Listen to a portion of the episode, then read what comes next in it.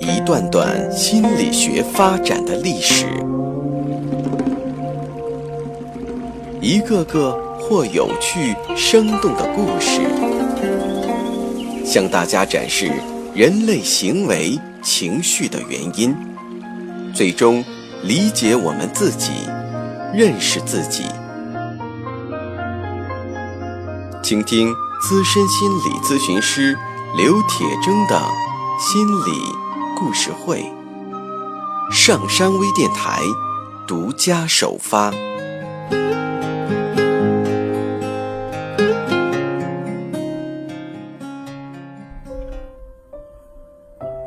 你好，欢迎收听今天的心理故事会，我是心理咨询师刘铁铮。我们在上一个故事中讲了经典条件反射，这是一种被动的不随意反应，只要一个无条件刺激紧跟在一个条件刺激后面出现，就有可能形成条件反射。除此之外，还有一类条件反射，和经典条件反射的被动的不随意反应不同，叫做操作性条件反射。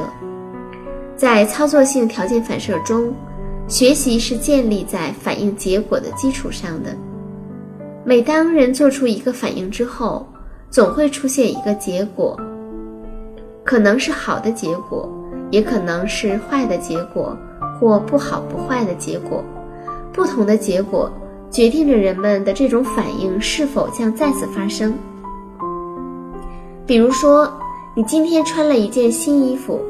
你的同事们见到以后，都纷纷夸这件衣服你穿了好看，那么以后你可能就会更愿意穿这件衣服。但如果你穿了之后，你的同事们嘲笑你，你以后可能就不愿意穿它了。反应之后出现了好的结果，我们叫它强化；出现了坏的结果，就是我们通常说的惩罚。操作性条件反射的应用很广，它可以被用来改变动物、孩子以及成人的行为。为了让我们更好地了解操作性条件反射的过程，我们先来了解一个实验：将一只饥饿的老鼠放在一个箱子里，当然这不是普通的箱子，这个箱子叫做斯金纳箱。斯金纳就是我们在之前讲过的。那个新行为主义的创始人，他发明的这个经典的装置被称为斯金纳箱。这是一个像笼子一样的小箱子，在箱壁上只露出一个金属杠杆和一个可以放东西的托盘儿。此外，箱子里面就四壁空空了。开始的时候，老鼠四处溜达了一圈，用后肢撑着身体站了起来。闻一闻香脚处，又蹲坐着舔了舔自己的身体。但鼠类总是闲不住的。过了一会儿，它用前肢搭在了杠杆上，好像要观察一下箱子的顶部。突然间，发生了一件事情。就在老鼠按下杠杆时，随着咔嗒一声响，一个食物团掉进了托盘里。老鼠来到托盘前吃掉食物，然后又舔了舔自己的身体，之后它又开始东跑西颠的在箱子里探索。又一次不经意的压了一下杠杆，咔嗒一声，托盘里又出现了一个食物团，老鼠又吃掉食物。在经历了几次天上掉馅饼的好处之后，老鼠来到杠杆处。开始使劲的去嗅杠杆，然后把前肢搭在上面，又是咔嗒的一声，啊，原来如此！老鼠终于知道了玄机在哪里。很快，这只老鼠便形成了稳定的、频繁二压杠杆的行为模式。这样，一个新的条件反射就建立了。老鼠本来就会按杠杆，但之前。它只是不经意的按，但随着奖赏，也就是食物的出现，它按杠杆的频率增加了。再举一个例子，一个九岁的孩子，之前他从来不说什么礼貌用语，例如“请啊”“谢谢呀”“对不起”之类的。他的模式是看见自己喜欢的东西就抢过来，根本不去请求。如果得不到，他就会生气、发脾气。为了影响他的行为模式，我们进行实验。在实验中，如果他说了“请”字，就用三种方式进行强化：一是让他得到他想要的东西；二是给他糖或者其他他喜欢吃的食物；三是对他的文明行为给予肯定。到后来，随着强化的进行，每次他想要什么东西的时候，大多数的情况下，都会礼貌地先说“请”字。无论是父母还是动物驯养员，都知道奖赏影响学习的道理。问题是，如果我们用不准确的甚至错误的方式进行奖赏，将会产生误导。无论是父母、老师、管理者、领导人，还是我们每个人，都可能会犯这一类的错误。要想使操作性条件反射达到很好的效果，就要让强化具有针对性。也就是说，只要是期望的反应发生了，就给予强化。如果我们前面说的那个孩子的礼貌行为只是偶尔受到强化，那么他的不礼貌行为纠正的可能性就会比较小。此外，强化的时间也很重要。对于斯金纳箱里的老鼠，如果在它按压杠杆和获得食物之间的时间间隔超过五十秒，那么，他学习按压杠杆获得食物就会变得困难。如果超过九十秒，将不可能产生学习。一般来说，如果在一个期望的反应出现之后立即给予强化，那么成功学习的可能性将会很大。如果想要培养儿童的良好的行为习惯，在看到他们帮助别人。或有礼貌的时候，及时肯定他们，是很重要的。那么，操作性条件反射，是不是只有这样很简单的反射呢？心理学家利用操作性条件反射的原理，饲养了一只名叫巴纳巴斯的老鼠。这只老鼠非常聪明，经过训练，它学会了完成一系列动作，最后获得一点食物。首先，他要爬上一个螺旋式的楼梯，然后穿过一个狭窄的桥，再爬上梯子，用锁链拽过来一个玩具车，然后爬进玩具车，踏着它来到第二个楼梯前，爬上楼梯，钻过一段管子，爬到电梯里，然后下降到一个平台上，再按压杠杆，获得食物。然后，为了下一口食物，他又需要重新开始这个过程。经过训练，他是可以完成的。这是一个很长的反应链。事实上，我们每天做的许多事情都包含着反应链。比如说，我们需要经过一系列的程序，才能准备出一桌好饭菜，最后吃到饭，也就是得到了奖赏。而一个制造小提琴的工匠，需要花费几个月的时间，经过上千个步骤，才能完成一把小提琴的制作。而听见从这把小提琴上发出的音符，才是对这位工匠的奖赏。我们每个人都熟悉的打电话的程序，虽然比较简短，但也属于反应链。通过反应链的学习和建立，人们可以接受奖赏的姗姗来迟。例如，我们可以经过几年的努力，来获取一个预期的奖励。对于行为的塑造，不是一蹴而就的，是需要一步步的，对接近目标行为模式的每一种反应进行强化，直到目标行为模式完成。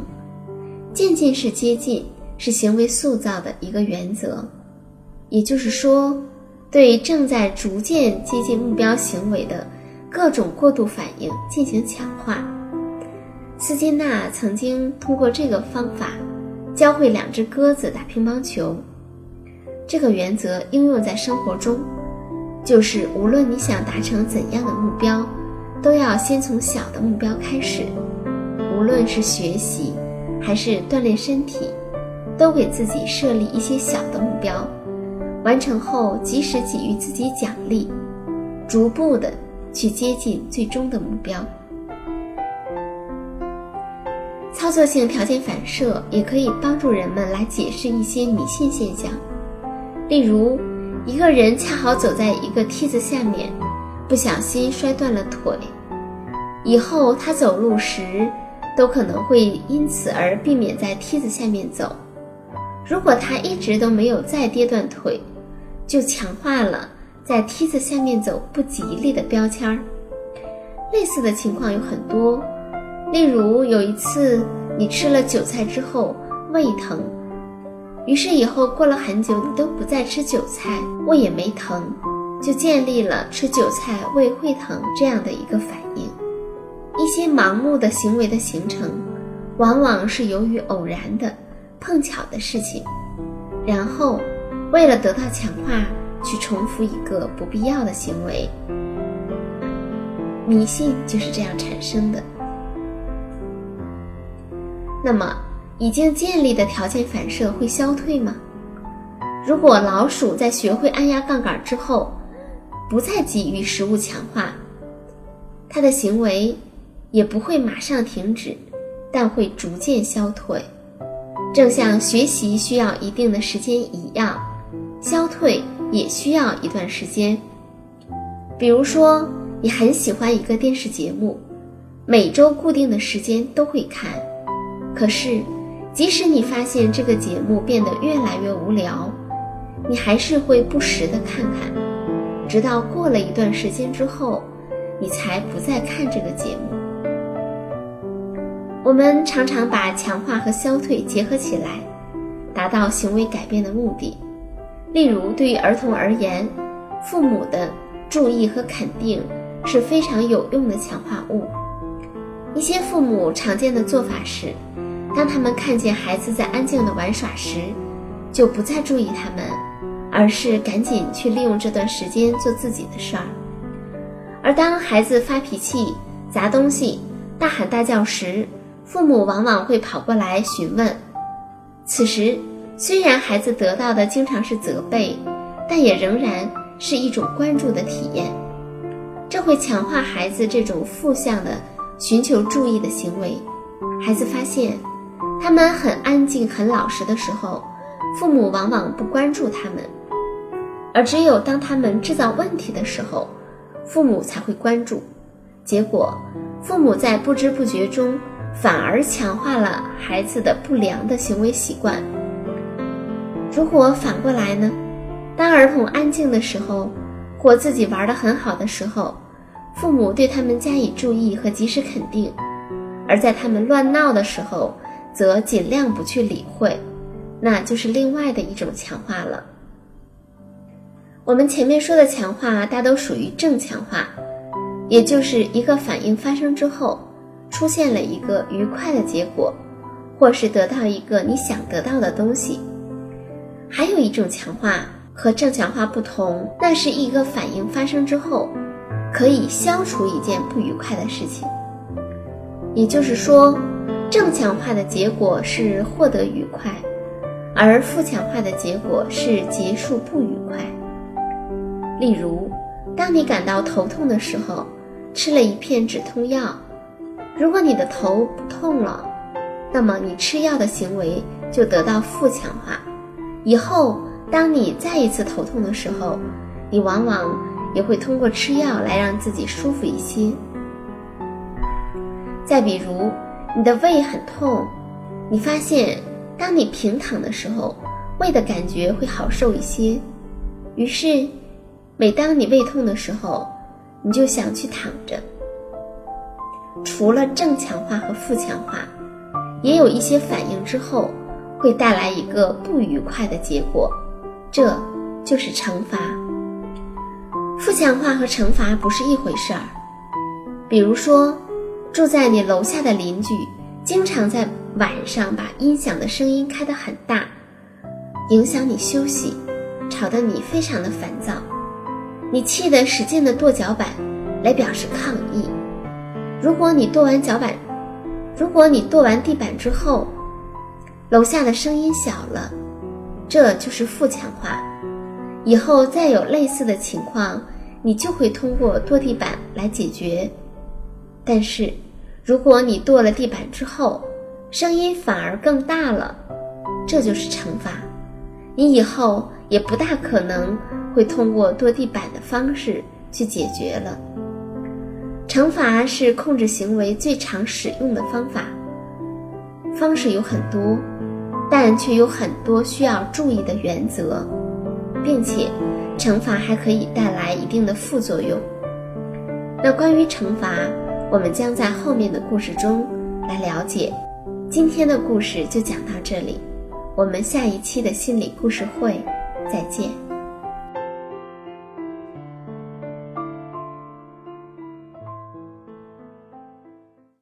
下载喜马拉雅手机应用或登录微信搜索“铁铮心理”或 SS Radio，关注上山微电台，听友 QQ 群二五八二八二六，让我们一路同行。